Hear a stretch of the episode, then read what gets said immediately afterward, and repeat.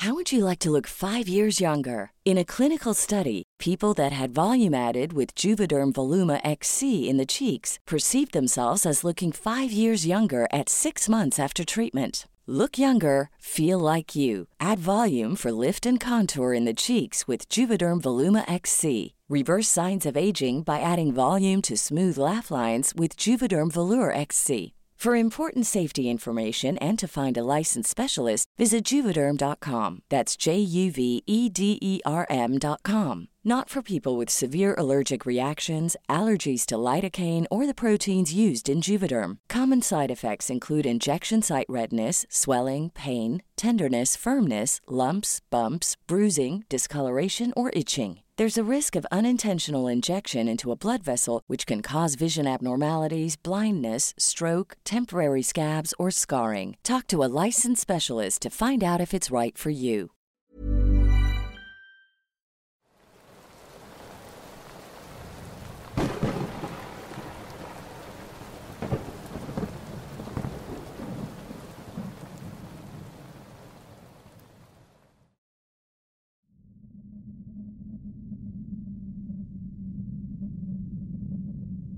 Buenas noches, saludos desde Bolivia. Llevo bastante tiempo viendo tus videos y ahora me tomé el tiempo para hablar de algo que me pasó a mí y unos primos. Estábamos en Santa Cruz debido a una fiesta familiar algo grande. Pasado el día de la fiesta decidimos retirarnos, pero no sin antes comer y beber un poco.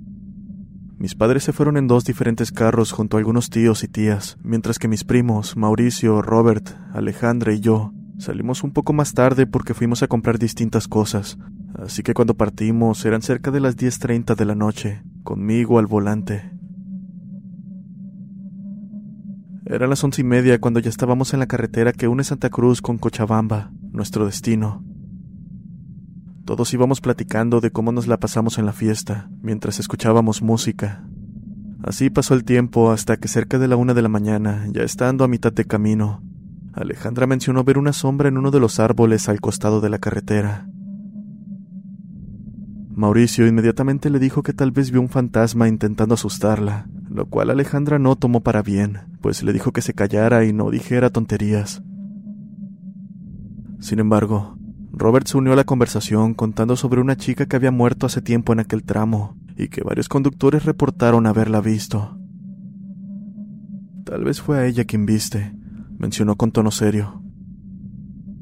Seguro te lo acabas de inventar, mencionó Alejandra bastante nerviosa. Por mi parte, solo iba riendo ante lo cómica que me parecía la situación, aunque poco me duraría la risa, pues pronto vi a una persona caminando a lo lejos. Conforme me acercaba, pude ver que era una chica con una chaqueta negra, una falda algo corta y tenis. Lo primero que pensé fue en lo linda que me pareció, pero caí en cuenta en lo extraño que era ver a alguien caminando en medio de la carretera. Eso y el hecho de que era bastante tarde. Te hubieras parado para preguntarle si quería aventón, mencionó Mauricio. La manera tan natural en que mencionó aquello hizo que por inercia detuviera el coche a pocos metros de haberla pasado, pero justo cuando miré por el espejo retrovisor ya no pude verla más, cosa que también le mencioné. Mauricio simplemente se me quedó viendo sin decir palabra, así que seguí mi camino mientras Alejandra y Robert continuaban peleando sobre que las cosas paranormales eran alucinaciones y no cosas reales. Al parecer ellos no se habían percatado de la chica. En fin, cuando ya estábamos por cierto tramo con bastantes árboles, logré ver a lo lejos a la chica, así que rápidamente le toqué el brazo a Mauricio para que observara. Oye, ¿No es esa la chica que vimos hace un momento? Eso no puede ser posible, a menos que se pueda mover más rápido que el carro, mencionó nervioso. En ese momento Alejandra y Robert nos preguntaron sobre qué hablábamos, por lo que les explicamos la situación de la que no se habían percatado. Una vez más me detuve, pero en vez de desaparecer como la vez anterior, aquella chica dio un salto hacia los árboles para desaparecer de la vista. Oye, ¿necesitas ayuda? gritó Mauricio sin recibir respuesta. Acto seguido mencionó que tenía un mal presentimiento y que lo mejor era seguir sin detenernos. Para nuestra mala suerte, la situación se volvió a repetir, y está de más decir lo nerviosos que nos encontrábamos para este punto. Tiene que ser una broma. Es lo único que pude mencionar mientras apretaba el volante con fuerza. Mauricio solo me dijo que siguiera y la ignoráramos, así que aceleré un poco más. Ni cien metros avanzamos cuando al ver un camión venir en sentido contrario, aquella chica salió de la nada para quedarse justo en medio de nuestro carril. Cuidado, gritó Mauricio y casi por reflejo freno, pero me detuve en el último segundo al saber que si lo hacía terminaríamos volteándonos. Dar un volantazo también estaba fuera de discusión, pues debido a la velocidad que llevaba sería un accidente seguro. Dicho esto, solo había una opción, así que apretando los dientes avancé sin vacilar. Juro que sentí el impacto de la chica contra la defensa de la camioneta y cómo las llantas pasaron por encima. Con el miedo a tope frené más adelante. Mauricio bajó también de lo más asustado mientras Alejandra lloraba y Robert no podía ni hablar. Bajamos después de Mauricio utilizando nuestros celulares como linterna y palidecimos al percatarnos de que no había rastro de la chica. Ni siquiera una gota de sangre. Reaccioné y fui rápidamente a fijarme en la defensa de la camioneta y el cofre, pero me llevé una sorpresa cuando noté que no tenía nada, ni una bolladura, ni rastro de golpe. No podía entender cómo eso era posible si sentí el golpe cuando la arrollé, además de cómo pasé por encima. Otro detalle que me pareció extraño fue que el camión nunca se detuvo. Y digo que se me hizo extraño porque el camión estaba un poco más atrás de la chica, por lo que indudablemente vio el accidente. Estuvimos unos cuantos minutos más buscando, pero al no encontrar evidencia de lo sucedido, decidimos subirnos a la camioneta y largarnos del lugar. El resto del camino lo pasé tratando de tranquilizar a todos, y mientras lo hacía, escuché murmurar a Robert que tal vez la chica a la que habíamos atropellado era el fantasma del que nos había hablado minutos atrás. Le mencioné que eso ya no importaba.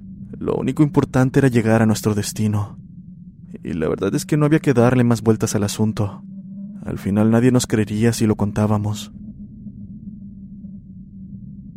Los llevé directo a su casa uno por uno. Luego retorné a la mía y en el trayecto iba pensando qué diablos fue lo que ocurrió en la carretera. Estaba por llegar a casa, faltando solo un pequeño tramo bastante oscuro que pasa cerca de una laguna, cuando sentí un frío de lo más incómodo en mi brazo derecho. Por alguna maldita razón volteé en esa dirección, solo para darme cuenta de que la chica que nos estuvo siguiendo Ahora estaba sentada en el asiento del copiloto mientras me sostenía el brazo con su mano izquierda. Casi caigo presa del pánico, pero sabía que no debía distraerme, por lo que tomando el poco valor que me quedaba aguanté hasta llegar a mi casa. El trayecto fue un verdadero infierno donde solo escuchaba cómo ella me intentaba hablar, diciendo frases que no lograba entender. Y bueno, en ningún momento me atreví a voltear nuevamente, por miedo a encontrarme algo que sin duda me haría accidentarme. La situación duró varios minutos, hasta que simplemente aquella chica desapareció sin dejar rastro. Lo intuí al no ver nada con el rabillo del ojo y al dejar de sentir su abrumadora presencia.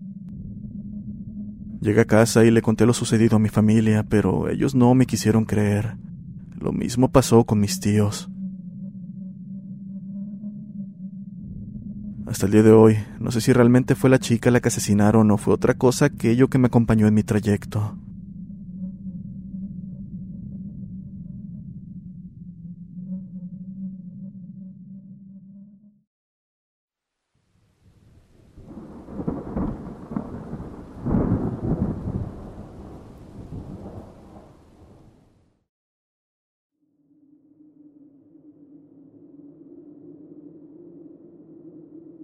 Hola, soy de Perú. Esto sucedió en el año 2012, en un lugar algo alejado, al cual nos habíamos mudado mi madre, mi hermano mayor y yo, debido a que le habían ofrecido unos terrenos a mi madre. El pueblo era muy rústico, pero bastante bonito. Había no más de 40 personas en todo el lugar, el cual debo decir es muy conocido por tener bastantes leyendas, mismas que en ese momento no conocíamos. El primer día que llegamos salimos a conocer el pueblo. Su mayoría eran extensos campos y casas antiguas de más o menos el siglo XIX, mismas que estaban habitadas. Tenían techos de paja y paredes de sillar, una piedra blanca muy pesada y conocida en mi ciudad por ser piedra volcánica. Aquello daba indicios de que allí había azufre, y la verdad es que sí podía percibirse el olor, muy cerca del río que pasa por el pueblo. En cuanto a nuestro hogar, era una de las primeras casas, algo lejos de las demás por lo que no teníamos vecinos. Solo campo era lo que se podía ver hasta donde alcanzaba la vista, y lo más cercano que teníamos era un cementerio. Las primeras semanas que vivimos ahí transcurrieron con normalidad. Si a situaciones extrañas nos referimos, era el hecho de ver de vez en cuando una que otra sombra cruzar caminando el campo. Incluso una de esas veces me pareció ver un perro pasar por el maíz. Cosa muy extraña, porque el maíz medía más o menos dos metros y el perro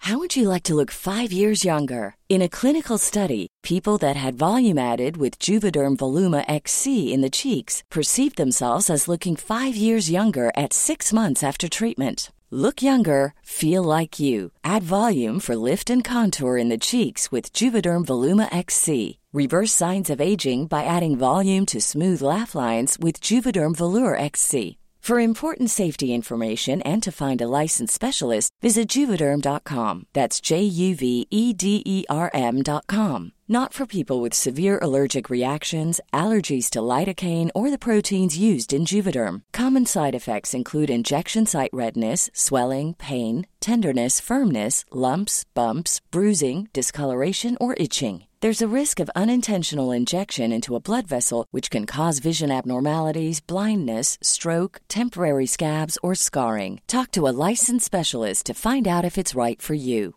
Hey, folks, I'm Mark Marin from the WTF Podcast, and this episode is brought to you by Kleenex Ultra Soft Tissues, your ally to help tackle your allergy symptoms this season. I love the change of seasons, but nobody loves pollen and all those other things floating in the air that make you sneeze during this nice weather. Kleenex Ultra Soft Tissues are hypoallergenic and allergist approved, so fight back against watery eyes and runny noses without worrying about irritating your skin. For this allergy season, grab Kleenex and face allergies head on.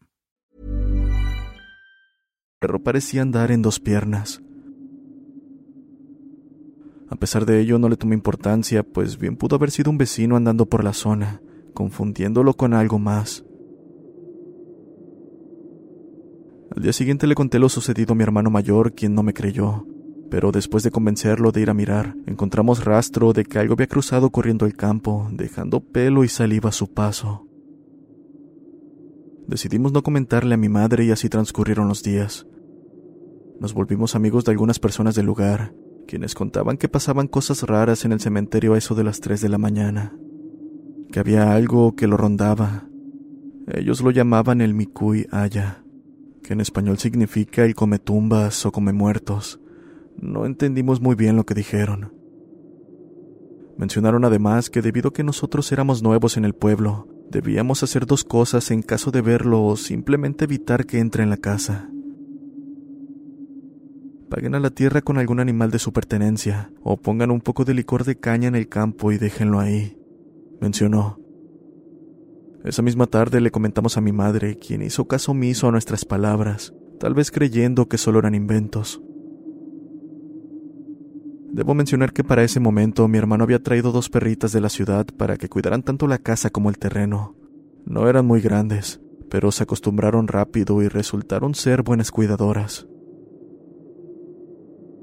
Así pasaron cuatro meses desde que llegamos, tiempo en el que los avistamientos de cosas extrañas por mi parte no hacían más que aumentar.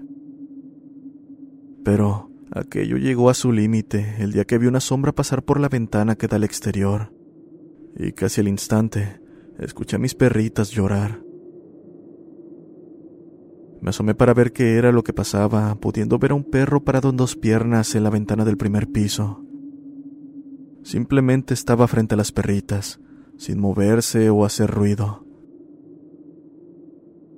Con todo el valor del mundo le lancé un carro de metal que tenía cayéndole en la cabeza. Apenas impactó, Aquello volteó hacia mí, dejándome apreciar más detalles de este ser. Era un animal amorfo entre perro y lobo, con rasgos humanos, especialmente en sus ojos. Parecía también que tenía una pata algo salida de su sitio, como si estuviese fracturada. Me quedé paralizado por el miedo, y es que jamás pensé toparme con algo así. Pensé en gritar, pero apenas lo iba a hacer. Vi llegar a un tipo con sombrero negro quien logró ahuyentar a lo que fuese ese animal. Acto seguido, desde el primer piso me dijo con una voz molesta. Nunca más vuelvas a hacer eso, porque el haya te perseguirá. No es el único que ronda estas tierras y son muy territoriales. Vete a dormir y reza para que no te pase nada. El resto de la noche lo pasé llorando, pues cabe mencionar que en ese momento yo tendría 11 años. Al día siguiente, mi hermano entró a mi cuarto para levantarme e ir a la escuela, encontrándome despierto y con fiebre. Me dio una pastilla y me dijo que me quedara a descansar ese día. Yo me negué y fui rumbo a tomar mi autobús a la escuela. Recuerdo que mientras este partía, vi a mi hermano despedirse, y a su lado, en el campo, estaba el mismo animal que había visto la noche anterior, ahora muy cerca de una de las ventanas del bus. Por suerte, apenas llegué al colegio, toda molestia, así como la fiebre, desapareció. Se sentía más bien como si nunca hubiese tenido nada. Esa misma tarde, después de volver de la escuela, vi a mi madre y mi hermano mayor en la parada del autobús, esperándome con una de las perritas en brazos. No sabía qué ocurría, pero mi hermano mayor me dijo, algo atacó a nuestra perrita, la llevaré al veterinario, cuida la casa hasta que vuelva. Acto seguido partió rumbo a la ciudad. Cabe recalcar que la ciudad estaba dos horas y media de camino. Cuando partió eran las tres de la tarde y solo había autobuses que iban al pueblo hasta las seis, por lo que mi madre le dio la bendición y le dijo que si no podía regresar se quedara en un hotel hasta el día siguiente. Mi hermano aceptó diciendo que haría lo posible por volver el mismo día. Después de eso nos despedimos y partí a casa junto con mi madre. Claramente recuerdo cuando mi hermano iba subiendo al autobús. Pude ver que la perrita en su cuello tenía una marca como de tres garras. No era muy profunda, pero al parecer fue lo suficiente para que no pudiera caminar por el dolor. Al llegar a casa, dejamos a la otra perrita fuera para que cuidara por la noche. Y mientras estábamos en ello, mi madre me contó que un perro de gran tamaño fue a molestar a la otra perrita, quien por defenderse casi lo muerde, siendo ese el motivo por el que el perro la lastimó. Mencionó también que estaba a punto de matarla cuando apareció un señor de unos 60 años con sombrero negro, parecido al que yo había visto esa noche. Tomó al enorme perro del cuello y lo lanzó unos tres metros para atrás con una fuerza descomunal. El sujeto se percató de la presencia de mi madre, por lo que se aproximó disculpándose por el espectáculo, para retirarse en la dirección al perro con una sonrisa macabra en su rostro. Tu hermano una vez me contó que vio ese perro saqueando tumbas, pero no le quise creer, mencionó nerviosa. Esa misma noche mi madre continuaba contándome lo sucedido cuando comenzamos a escuchar sonidos extraños en el maíz. Decidimos no salir de la casa, pero repentinamente escuchamos un golpe en una de las paredes de concreto en la parte trasera. Lo siguiente que escuché fue a mi madre llorar mientras decía que habían lanzado a la perrita contra la pared. Salimos a ver y en efecto, estaba postrada en el piso con marcas de sangre en la boca, pero aún estaba viva. Parecía que solo había sido el golpe contra la pared el daño que recibió. Sin embargo, la tranquilidad estaba lejos de llegar, pues escuchamos a lo lejos un aullido de lo más aterrador, y casi al instante un gruñido se hizo presente. Entramos casi corriendo con la perrita, a quien recostamos y pusimos hielo en la boca. Después de unos diez minutos se despertó, pero apenas lo hizo, comenzó a ladrar frenéticamente hacia la puerta que da a la calle, y casi al instante empezaron a tocar la puerta. Mi madre no quería abrir, pero escuchamos una voz diciendo desesperadamente, Abre la puerta, mamá. Por favor, ábreme. Algo viene detrás de mí. Pensé en abrir, pero mi madre se detuvo diciendo que no había manera de que mi hermano estuviera fuera. Él siempre me habla por mi nombre. No es tu hermano. Acto seguido comenzó a gritarle que se largara, que no era bienvenido en la casa, obteniendo risas y el aumento de los golpes como respuesta. Después, y sin razón alguna, el silencio se hizo presente, el cual poco duró al escuchar ligeros pasos acercándose a la puerta.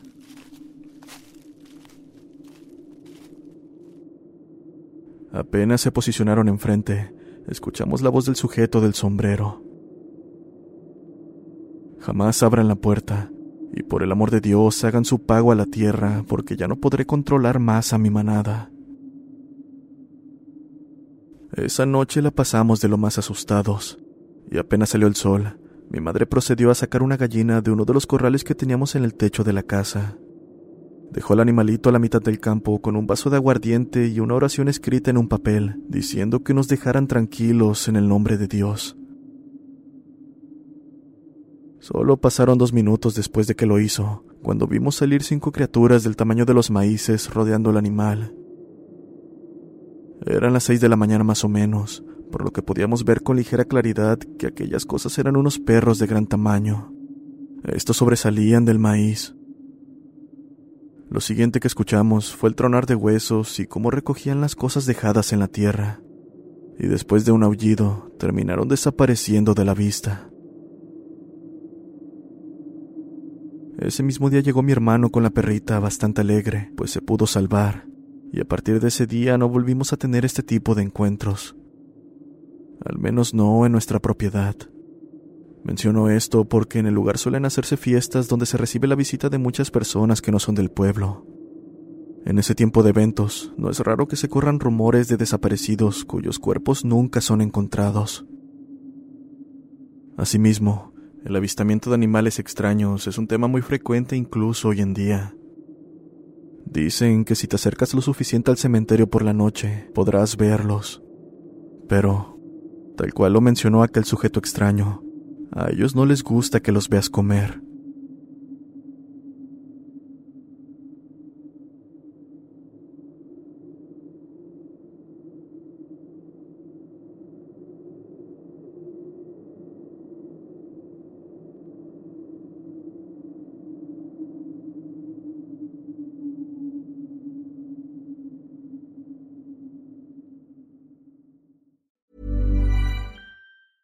Hey, folks, I'm Mark Marin from the WTF Podcast, and this episode is brought to you by Kleenex Ultra Soft Tissues, your ally to help tackle your allergy symptoms this season. I love the change of seasons, but nobody loves pollen and all those other things floating in the air that make you sneeze during this nice weather. Kleenex Ultra Soft Tissues are hypoallergenic and allergist approved, so fight back against watery eyes and runny noses without worrying about irritating your skin. For this allergy season, grab Kleenex and face allergies head on.